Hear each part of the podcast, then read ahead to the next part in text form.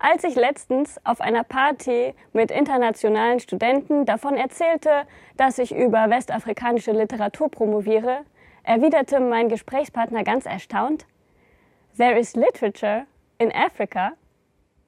Ja, und damit herzlich willkommen zur fünften Ausgabe des Open Science Radios an einem Sonntag, den 17. Februar 2013. Ja, wen wir da gerade als äh, Intro sozusagen gehört haben, ist äh, Anne Scheelhorn. Und das hat den ganz einfachen Grund, dass äh, Anne über Science Data äh, mittlerweile ihr äh, Forschungsprojekt erfolgreich äh, finanziert hat. Herzlichen Glückwunsch an der Stelle. Anne hat ähm, mittlerweile über 5000 Euro eingesammelt und äh, ist mit ihrem Projekt, äh, was sich äh, unter dem äh, Titel firmiert äh, There is Literature in Africa, äh, mittlerweile das zweite erfolgreiche über Science Data finanzierte Projekt und das erste, was äh, in der Tat einen richtigen Forschungshorizont hat. Wir erinnern uns, äh, das erste erfolgreich äh, finanzierte Projekt war ähm, das von äh, Christian Stern, der in seinem Projekt One World, One Lab äh, so kleine Dokumenta Dokumentationen oder Dokumentarfilme eher gesagt, äh, über Wissenschaftler und deren Arbeit und Arbeitsbedingungen auf der ganzen Welt äh, produzieren möchte. Äh, auch Christian hat ja erfolgreich finanziert ähm, und hat insgesamt über Science Data 2400 Euro eingesammelt. Das Projekt von Anne Scheelhorn ist da um einiges größer ähm, und ähm, sie hat, äh, wollte 5000 Euro finanziert bekommen, äh, hatte es auf 5290, wenn ich mich nicht täusche, geschafft und äh, ist damit also das erste richtige Forschungsprojekt und ähm, auch äh, um einiges größer als das äh, erste erfolgreich ähm, finanzierte Projekt von Christian Stern. Ähm, worum geht's? Ähm, Anne versucht äh, oder promoviert, besser gesagt, über das Thema Literatur und Oratur in äh, Westafrika und ähm, ist äh, nach Afrika aufgebrochen ähm, als äh, Recherchereise sozusagen. Sie äh, möchte äh, sich vor allen Dingen ähm, im Rahmen ihrer Recherche ähm, mit zahlreichen Wissenschaftlerinnen ähm, unterhalten und äh, oder auch anderen Experten, ähm, die sie in ihrem Thema weiterbringen. Ähm, sie braucht relativ viel Archivarbeit ähm, und äh, möchte ähm, das Ganze halt auch ähm, dann öffentlich begleiten. Also sie hat äh, mittlerweile auch äh, in ihrem äh, Projektblog äh, den ersten ähm, den ersten Beitrag veröffentlicht. Sie ist also mittlerweile in Afrika angekommen und ähm, ich bin gespannt, wie sicherlich ganz, ganz viele andere auch, ähm, wie das Projekt verlaufen wird und äh, was daraus wird. Ähm, ja, wir, wir freuen uns auf jeden Fall. Und äh, an der Stelle nochmal herzlichen Glückwunsch. Wir bleiben aber äh, gleich noch äh, beim Thema Science Crowdfunding. Denn es gab äh, kürzlich eine Diskussion auf der äh, Mailingliste der Open Knowledge Foundation zum Thema äh, Crowdfunding-Plattformen äh, speziell für die Wissenschaft. Und ähm, äh, als Reaktion auf ähm, die paar Mails, die da hin und her gingen, äh, hat mittlerweile die Open Knowledge Foundation auf ihrem, äh, auf ihrer eigenen Website eine kleine ähm, Zusammenstellung ähm, produziert oder ähm, ja, erarbeitet, äh, wo sie die bisher bekannten, vertretenen und auch aktiven ähm, Crowdfundings äh, oder Science Crowdfunding äh, Plattformen auflisten. Ähm, derzeit ist äh, das Ganze mit fünf oder sechs befüllt. Also wir haben da PetriDish, äh, Science Starter, SciFlies, äh, I Am Scientist, SciFun Challenge und äh, MicroRizza oder wie auch immer das ausgesprochen wird. Äh, die, Pro die Kollegen haben eine ganz kurze äh, Info, einen ganz kurzen Infotext dazu erstellt, äh, worum es eigentlich geht, äh, haben aber auch mit an, äh, aufgenommen, und das finde ich ähm, eine sehr, sehr gute Idee, äh, wie die Projekte ähm, sozusagen gereviewt werden, äh, wie sie äh, begutachtet werden und ähm, haben auch das äh, entsprechende Finanzierungsmodell oder Funding Model äh, dazu genommen. Also man weiß ja, es gibt ja die zwei Versionen, äh, All or Nothing, also äh, wird die nur wenn die erreichte oder wenn die ähm, erhoffte Finanzierungssumme auch wirklich zusammenkommt, ähm, fließt auch das Geld äh, zu den jeweiligen Wissenschaftsprojekten. Das andere wäre, ähm, egal was zusammenkommt, das Geld fließt dann und äh, kann genutzt werden. Also wer sich für das Thema interessiert, sollte äh, sich die Seite irgendwie äh, mal bookmarken und da von Zeit zu Zeit mal drauf schauen. Ja, als nächstes möchte ich mal ein Thema aufgreifen, was wir schon in der vergangenen Folge hatten, und zwar das Thema Open Metrics. Denn äh, vor gut einer Woche, vielleicht sogar schon ein bisschen länger her, ähm, ist äh, mir eine Nachricht von ResearchGate ins äh, Postfach geflattert. ResearchGate kennt man, glaube ich, äh, ist sozusagen das Facebook äh, der Wissenschaft ähm, also eine, ein Social Network, was dazu dient, dass sich Wissenschaftler miteinander vernetzen können. Wobei ähm, das schon zwar ziemlich groß ist. Ich glaube, äh, aktuell steht äh, ResearchGate bei in etwa zwei Millionen Nutzern, äh, aber äh, im Vergleich zu Facebook natürlich fast verschwindend gering. Äh, interessant wäre auch mal, wenn äh, Facebook eher wissenschaftlichere Vernetzungsfunktionen implementieren würde, denn ich möchte mal vermuten, unter den, weiß gar nicht, wo wir momentan stehen, 800 Millionen Nutzern, sind mit Sicherheit ein äh, sehr, sehr großer Anteil auch an äh, Wissenschaftler auf Facebook vertreten. Äh, ich würde fast vorsichtig schätzen, dass die Zahl äh, da auch in die Millionen geht. Äh, insofern, das wäre mal spannend, aber ist, glaube ich, äh, ein anderes Thema. Zurück zu ResearchGate. ResearchGate hat also ähm, in der vorvergangenen Woche, glaube ich, angekündigt, dass sie ähm, mal einen äh, Weg versuchen wollen, ähm, ein bisschen äh, das, die, die Systematik der Zitationszählung für sich selbst aufzugreifen. Man kennt das, dass ähm, die Reputation von ähm, Wissenschaftlern leitet sich ja sozusagen äh, vor allen Dingen darauf ab, äh, wie oft sie zitiert und ähm, äh, wie oft sie erwähnt werden. Das ist die oder die zugrunde liegende oder oftmals zugrunde liegende äh, Größe, die da eine Rolle spielt. Äh, in der äh, klassischen Akademie ist der sogenannte Impact Faktor oder der Einflussfaktor oder Journal Impact Factor, da gibt es mehrere Bezeichnungen, der darauf äh, basiert, äh, dass in einer Fachzeitschrift gemessen werden soll, wie oft andere Zeitschriften ähm, äh, Artikel aus dieser einen Fachzeitschrift ähm, zitieren und ähm, daraus ergibt sich dann ein, äh, der Impact-Faktor, der je höher er ist, aussagt, desto angesehener die Fachzeitschrift ist. Ähm, dementsprechend wirkt sich das auch auf die äh, Beurteilung der Reputation der jeweiligen Autoren, die in diesen Fachzeitschriften veröffentlichen, aus. Das heißt also, je höher der Impact-Faktor der jeweiligen Fachzeitschrift, desto höher auch das wissenschaftliche Renommee der darin äh, publizierenden Autoren. Jetzt hat ResearchGate also ähm, sich selbst gesagt, ähm, dass ähm, diese Funktionalitäten für sie auch bei weitem nicht äh, ausreichend sind. Also der, ähm, der Impact Factor für die ähm, Beschreibung der wissenschaftlichen Reichweite und vor allen Dingen der wissenschaftlichen Bedeutung einfach zu kurz geheift. Ist ja allgemein eine recht umstrittene ähm, Funktionsweise.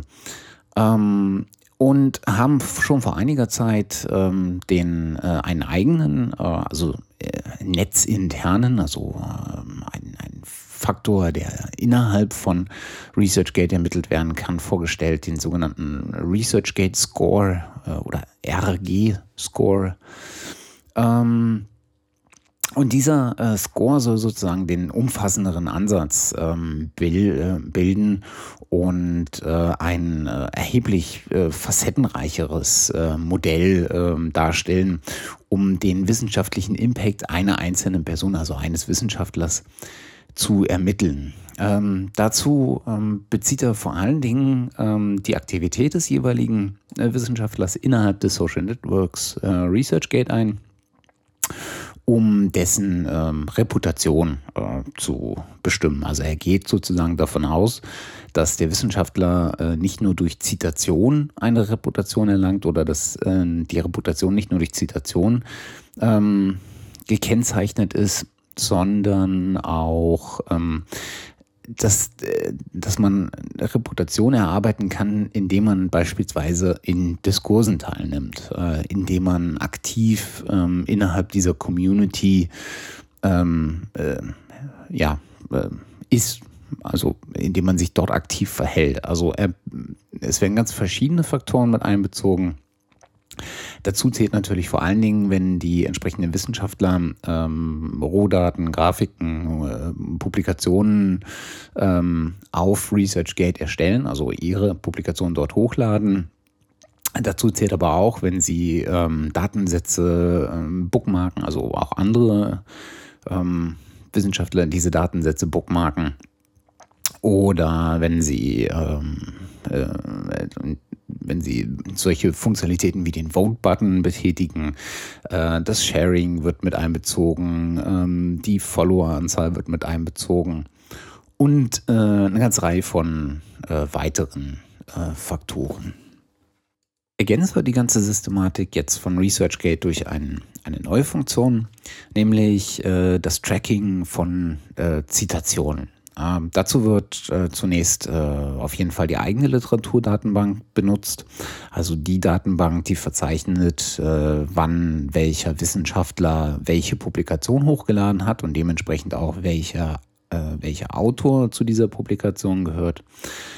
Aber äh, es werden auch andere Literaturdatenbanken äh, benutzt, zum Beispiel die der PubMed-Plattform und aus diesen Datenbanken ähm, wird äh, sozusagen äh, oder diese Datenbanken werden benutzt, um die Zitationen und Verweise aus Dokumenten auf andere Dokumente, äh, die in diesen Datenbanken verzeichnet sind, äh, zu erfassen ähm, das funktioniert zunächst ähm, bei den Dokumenten, die die Wissenschaftler selbst ähm, hochladen, wobei das äh, nicht nur Textpublikationen sind, sondern auch äh, andere Objekttypen. Äh, das Ganze kann zum Beispiel auch, äh, können zum Beispiel auch Datensätze sein. Und äh, die Software, ähm, die wohl eine Eigenentwicklung von ResearchGate ist, versucht, äh, die Verweise, die jeweils von einer Publikation auf die andere äh, existieren, zu verzeichnen und ähm, äh, vollständig zu ermitteln und so sozusagen einen Eindruck davon zu gewinnen, ähm, wie oft welche Publikation wo verlinkt, zitiert, erwähnt oder ähnliches ist. Das ist also ein ganz spannender äh, Ansatz. Ich werde mal den äh, Blogartikel, äh, den ResearchGate selbst veröffentlicht hat, dazu verlinken. Wer da ähm, auf diesem Netzwerk ist, sollte sich das auf jeden Fall mal anschauen. Ich denke, das ist etwas, was jetzt außerhalb des Netzwerks erstmal keine großartige ähm, ähm, ja, großartige Bewegung nach sich zieht, aber es ist zumindest spannend, dass innerhalb dieser Grenzen dieses Social Networks genau das mal ausprobiert wird und äh, hier äh, wesentlich mehr Faktoren mit einbezogen werden können, als das äh, in der äh, klassischen Impact Factor Berechnung äh, gäbe es. An dieser Stelle sei auch noch kurz auf einen äh, Beitrag äh, im Wiki der University of British Columbia verwiesen. Dort ist äh, vor kurzem äh, ein Beitrag erschienen, der sich des Themas Altmetrics äh, mal nähert. Äh, also jener Funktionalität, die über die klassische ähm, Berechnung von wissenschaftlicher, ähm, vom wissenschaftlichen Einfluss hinausgeht. Und zwar wird das Ganze dort beleuchtet äh, unter äh, dem Licht der äh, Pros und Kontras äh, für Bibliothekare. Also äh, jener ähm, Gruppe von Menschen, die sich äh, mit der Bibliometrie ja schon sehr, sehr lange ähm, mit der quantitativen Untersuchung von Publikationen und Autoren und Institutionen befassen und äh, anhand äh, ihrer, äh, ja, äh, anhand der Ergebnisse, die sie dort erheben, ähm, zum Beispiel auch versuchen, empirische Gesetzmäßigkeiten von Wachstum und Ähnlichem nachzuweisen. Aber auch äh, zum Beispiel die Zitationsanalyse ist ein klassisches äh, Element, was auch aus der Bibliometrie kommt. Ja, also wer da Interesse hat, äh, kann auch dort mal äh, nachlesen, dass natürlich unter dem ähm, Lichte, was das Ganze für Bibliothekare ähm, äh, an Vor- und Nachteilen bringt, ähm, ganz interessant. Ja, und damit möchte ich ähm, das Thema Open Metrics mal äh, für heute beiseite legen und mich einem anderen Thema zuwenden, nämlich dem Thema Open Access. Auch da ist in den vergangenen zwei Tagen wieder einiges, äh, zwei Tage sage ich schon, in den vergangenen Tagen, äh, so zwei Wochen im Groben, äh, einiges passiert. Und unter anderem haben zwei große Plattformen äh, oder äh, Journals auf sich aufmerksam gemacht auf die ich hier im Rahmen äh, des Podcasts ganz kurz zu sprechen kommen möchte. Das erste ist PeerJ.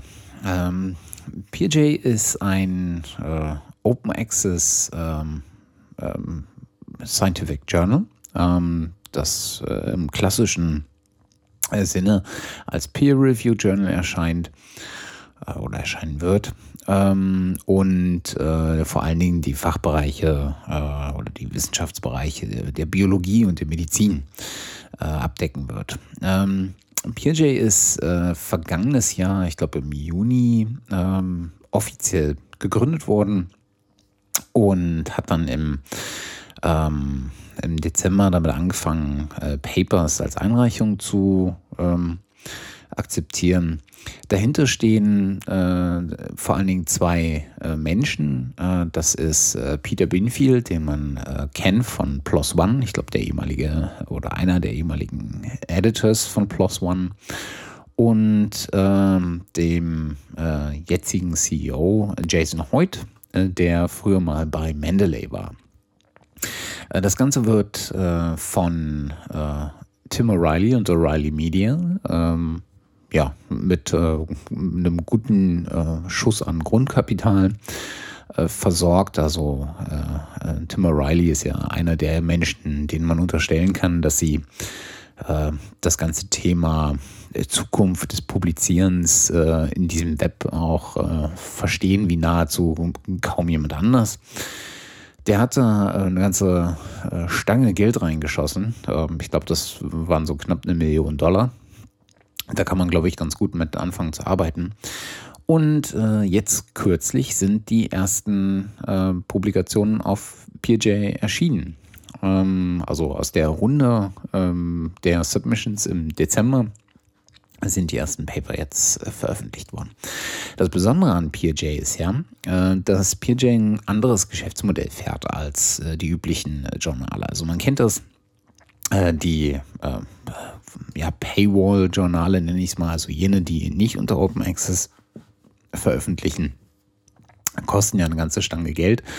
Nicht nur für äh, die Einreichungen, ähm, die dort ähm, äh, getätigt werden. Also wenn Autoren dort veröffentlicht werden, müssen sie eine ganze Reihe an Geld oder eine, eine ganze Menge an Geld bezahlen. Ähm, ich glaube, es gab da mal eine Untersuchung. Ähm, ich muss mal schauen, ob ich die noch finde da hat ähm, jemand mal untersucht, äh, ich könnte mir vorstellen, dass es äh, Mike Taylor war, ähm, äh, untersucht, was eigentlich die Kosten sind, wenn man äh, zum Beispiel in einem Elsevier-Magazin ähm, veröffentlichen möchte und äh, ist da auf eine ganz äh, interessante Zahl gestoßen. Also es waren irgendwie zwischen 4.800 und äh, 10.000 Dollar pro äh, Publikation. Das ist also eine richtig große Menge Geld, ähm, die von Autoren oder den in erster Linie den dahinterstehenden Institutionen ähm,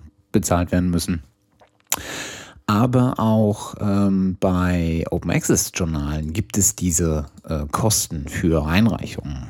Und auch da sind die Kosten nicht gering. Ähm, wenn ich mich nicht täusche, lagen die beispielsweise bei, äh, bei der Public Library of Science, also PLOS, ähm, so um die äh, 1300, 1400 äh, Dollar pro Publikation. Ähm, Also auch äh, noch eine ganz schöne Stange Geld.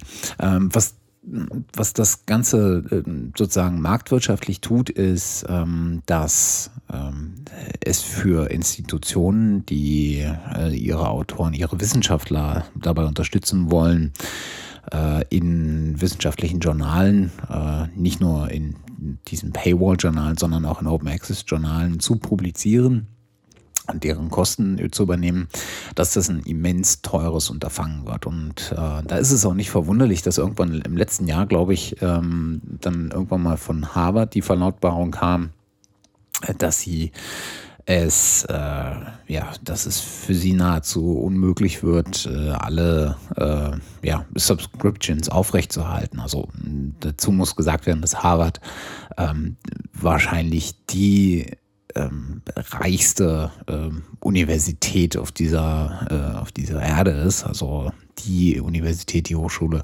mit, äh, die am best ausgestattetsten ist. Also ich glaube, äh, da konnte man ähm, irgendwann mal Zahlen lesen, dass die äh, mit über 31 Milliarden Dollar ausgestattet waren. Ich glaube 2011 war das. Ähm, also wenn man sich dann die nächstgrößere Universität anguckt oder die nächstbest, äh, nächstbest ausgestattete Universität, ist das Yale, die mit knapp 20 Millionen, also 20 Milliarden US-Dollar immer noch äh, über 10 Milliarden weniger zur Verfügung haben als Harvard. Und ähm, genau, das ist halt das Erstaunliche, dass selbst Harvard, die unglaublich viel Geldmittel zur Verfügung haben, sagt, dass, es, äh, dass das System mittlerweile einfach völlig äh, überfordernd auch für sie wird Genau an der Stelle setzt jetzt äh, PJ ein mit ihrem äh, Geschäftsmodell, was sie äh, gänzlich anders machen wollen als die üblichen äh, Journale. Und zwar hat ähm, sich PJ auf die Fahnen geschrieben, mal ein völlig anderes äh, Preissystem zu etablieren. Und so bietet PJ ähm, jetzt initial drei verschiedene Finanzierungsmodelle an äh, gefasst unter Basic Plan, Enhanced Plan und Investigative Plan. Äh, das Ganze sieht vor in der Grundausstattung äh, für 99 Dollar ähm, sozusagen einmal im Jahr eine Publikation ähm, dort äh, im, in diesem Journal äh, zu lancieren. Und das ein ganzes Leben lang. Also einmalig 99 äh, Dollar und man kann ein ganzes Leben lang eine Publikation pro Jahr in PJ äh, veröffentlichen. Der Enhanced Plan ähm, ist, ein, ist ein bisschen teurer. Äh, für 199 äh, US-Dollar umfasst das Ganze dann äh, zwei Publikationen pro Jahr, auch wieder ein Leben lang. Und der Investigator Plan ähm, führt für 299 Dollar äh, einfach den äh, unlimitierten, eine unlimitierte Anzahl von Publikationen, die pro Jahr in diesem äh, Journal veröffentlicht werden können.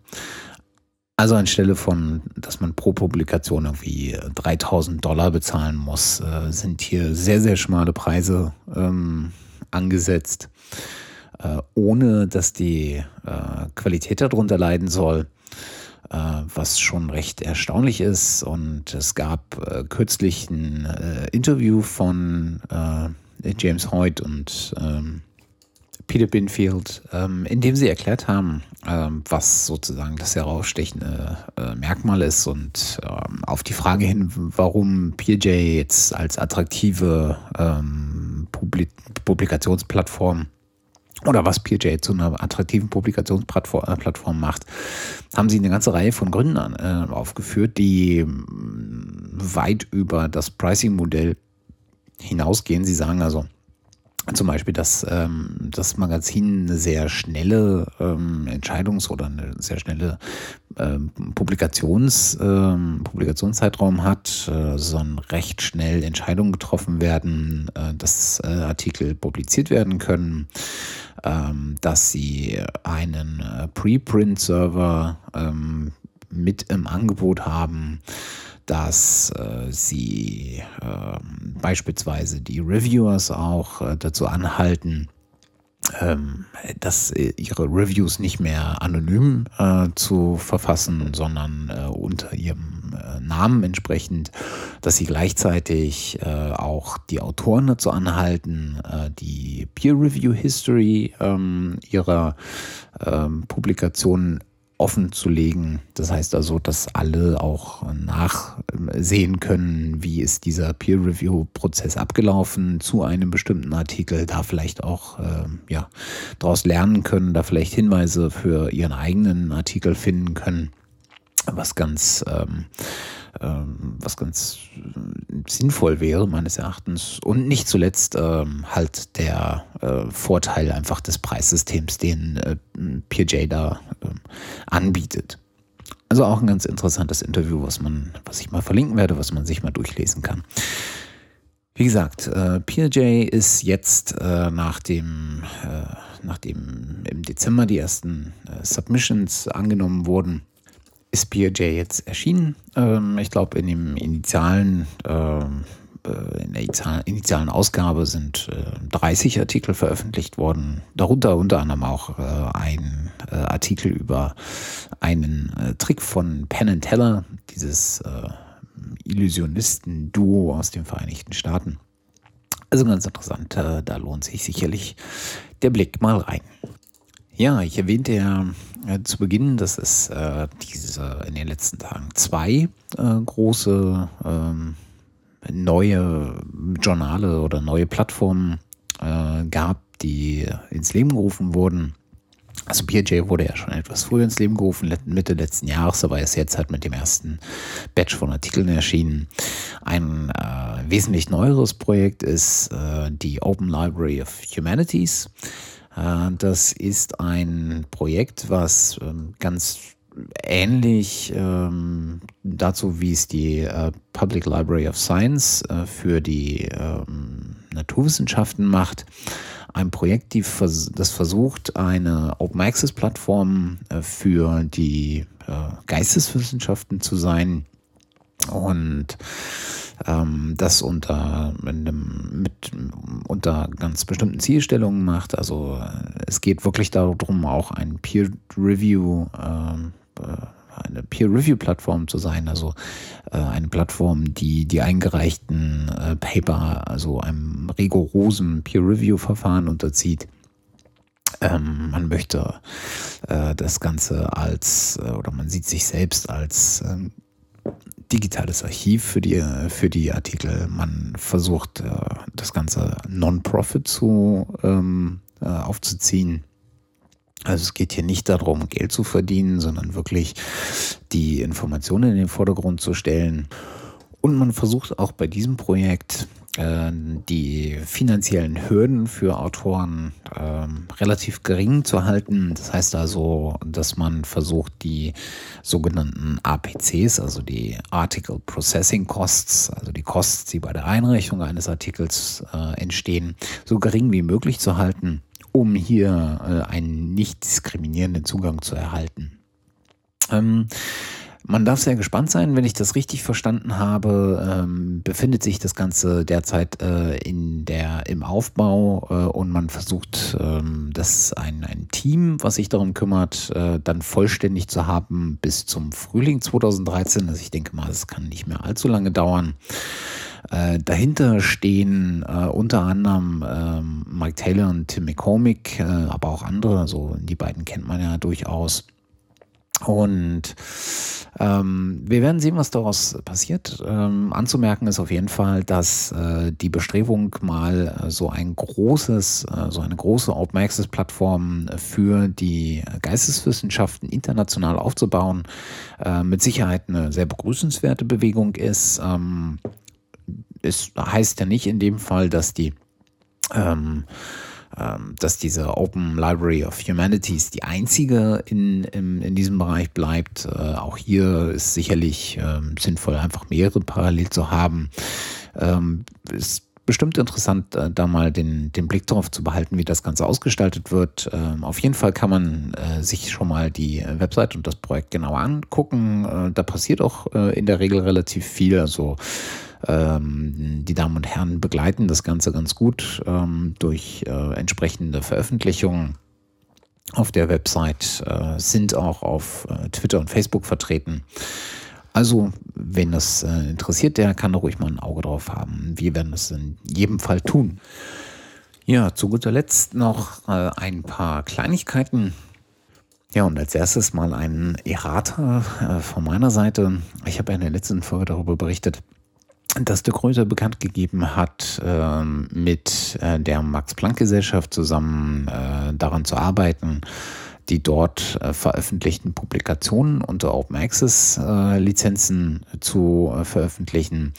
Äh, dort hat man die entsprechende äh, Creative Commons Lizenz CC BY und CND. Ähm, klingt merkwürdig ist aber äh, die äh, Creative Commons Lizenz, äh, die Namensnennung äh, des Autors umfasst ähm, und eine zwei Einschränkungen erfährt, und zwar NC für äh, die Verwendung äh, ausschließlich für nicht kommerzielle äh, Zwecke und äh, die Bearbeitung äh, der Inhalte ist hier, also die Bearbeitung, Abwandlung der Inhalte ist hier auch nicht gegeben und äh, damit äh, verstößt sozusagen äh, diese äh, Lizenz eigentlich gegen äh, die Grundsätze, äh, die äh, zu Open Access ähm, äh, in der Berliner Erklärung abgegeben wurden.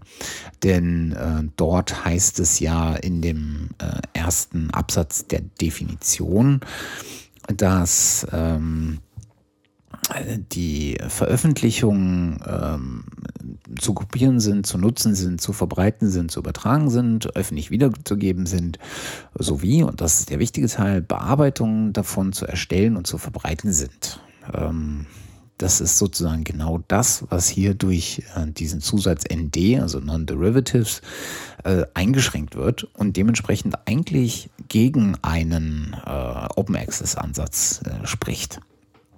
Ähm, wie hier äh, de Gruyter ähm, ja, weiter verfahren wird, ähm, ist, glaube ich, noch ähm, nicht raus, ob da überhaupt eine Reaktion kommt. Ähm, naja, wir werden sehen. Auf jeden Fall äh, eigentlich äh, eine schöne Bewegung, die im Detail dann doch nicht mehr so ganz ähm, äh, offen ist, wie sie anfänglich äh, suggeriert. Ja, das Zweite, äh, was ich noch gerne ansprechen möchte, äh, ist eine neue Gesetzesinitiative aus den USA. Hier haben Kongressabgeordnete äh, die Initiative mit dem Namen FASTER, äh, was für Fair Access to Science and Technology Research Act steht, in den Senat und das Repräsentantenhaus eingebracht. Und dahinter steht ähm, der Wunsch, ähm, dass Forschungseinrichtungen dazu verpflichtet werden sollen, äh, wissenschaftliche Publikationen, die im Rahmen von äh, Projekten entstanden sind, die öffentlich finanziert sind, äh, spätestens sechs Monate nach deren Veröffentlichung in einem referierten Journal ähm, einfach öffentlich zugänglich gemacht werden äh, müssen. Ähm, das ist sozusagen eine Initiative, die sich an eine Initiative aus dem Jahr 2012 anschließt, äh, dem Federal Research Public Access Act, äh, der aber damals nicht zur Verhandlung kam und äh, aber äh, jetzt äh, über äh, diesen Federal Research Public Access Act hinausgeht und ganz besonders auf den Punkt der Nachnutzbarkeit oder Wiederverwendbarkeit ähm, äh, aufsetzt. Also es ist äh, äh, extrem wichtig im Rahmen äh, dieser neuen Initiative, dass Publikationen unter einer freien Lizenz, also ähm, unter einer Lizenz, die auch die Weiterverarbeitung der Texte erlaubt, öffentlich zugänglich gemacht werden. Und äh, das ist halt genau das, was äh, ja eben äh, schon äh, bei De Gruyter die Rolle spielte, dass äh, wenn man Open Access äh, publizieren will, halt eine Weiterverwendung gewährleistet sein muss. Wann das Ganze verhandelt wird, äh, bin ich mir gar nicht äh, sicher, aber äh, sobald da irgendwelche Ergebnisse sind, werde ich die hier sicherlich auch wieder aufgreifen. Ja, und zu guter Letzt ähm, möchte ich noch äh, darauf hinweisen, ähm, dass der LCW-Boykott äh, jetzt mittlerweile ein Jahr äh, alt ist. Ähm, also das, was unter äh, thecostofknowledge.com äh, da passiert, äh, hat mittlerweile das Einjährige. Herzlichen Glückwunsch dazu. einer der Initiatoren, ähm, Tim Gower, hat äh, dazu einen kleinen Blogbeitrag äh, geschrieben, den ich verlinken möchte. Er kommt äh, zu dem Schluss, dass alles in allem ähm, der LCW-Boykott äh, doch als Erfolg wahrscheinlich äh, anzusehen ist. Äh, er meint vor allen Dingen, äh, was das Ganze wirklich bewirkt hat, ist eine ähm, wirklich breite Aufmerksamkeit auf das Thema.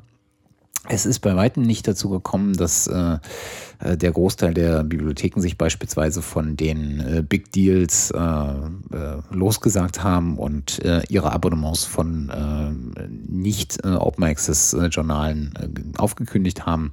Einige haben das getan, andere wieder nicht. Es ist auch bei weitem noch keine, ähm, kein Ende abzusehen in der Diskussion, wie eigentlich äh, das äh, wissenschaftliche Publizieren optimalerweise in Zukunft aussehen soll. Aber ähm, alles in allem kann man äh, diese Aktion durchaus als Erfolg ansehen. Ich meine, wenn man sich anschaut, äh, wie viele äh, Wissenschaftler selbst äh, dort ähm, dem Ganzen zugestimmt haben, ich glaube, äh, da sind wir mittlerweile bei über 130.000 Wissenschaftlern äh, die, nein, falsch, äh, da sind wir mittlerweile bei über 13.000 Wissenschaftlern, die dort ähm, mit ihrem Namen auch unterzeichnet haben. Ähm, kann man dem, glaube ich, zustimmen, dass das äh, eine Aktion ist, die durchaus ähm, erfolgreich war, wenngleich sie vielleicht nicht die Früchte getragen hat, äh, die man sich ähm, ja ein wenig träumerisch wahrscheinlich auch erhofft hat. Nichtsdestotrotz ähm, ist das Thema ähm, ja, bekannt geworden und äh, hoffentlich äh, nicht so bald vergessen. Man darf einfach auch gespannt sein, äh, was äh, dort noch passiert. Das soll es dann auch gewesen sein für die Ausgabe 5. Ähm, äh, ich entschuldige mich mal dafür, dass äh, das ja heute vielleicht ein bisschen äh, holprig war, äh, vielleicht auch ein bisschen holpriger als sonst. Ähm, ja. ja, das hängt äh, maßgeblich ein bisschen mit meiner Konzentration zusammen, die jetzt im Laufe der Woche einfach gelitten hat, aber äh, ich möchte die Ausgabe nicht nochmal verschieben, äh, da auch äh, in den nächsten sieben Tagen voraussichtlich erstmal keine weitere von mir zu erwarten ist. bis zur nächsten vergehen dann also auch wieder ein paar mehr Tage als eine Woche. Ähm, insofern wollte ich das heute mal ähm, trotzdem durchführen, auch wenn es vielleicht nicht unter optimalen Voraussetzungen ist. Ich hoffe, das geht trotzdem. Ähm, danke für die Aufmerksamkeit an dieser Stelle und hoffe, dass wir uns auch in der nächsten Ausgabe wiederhören.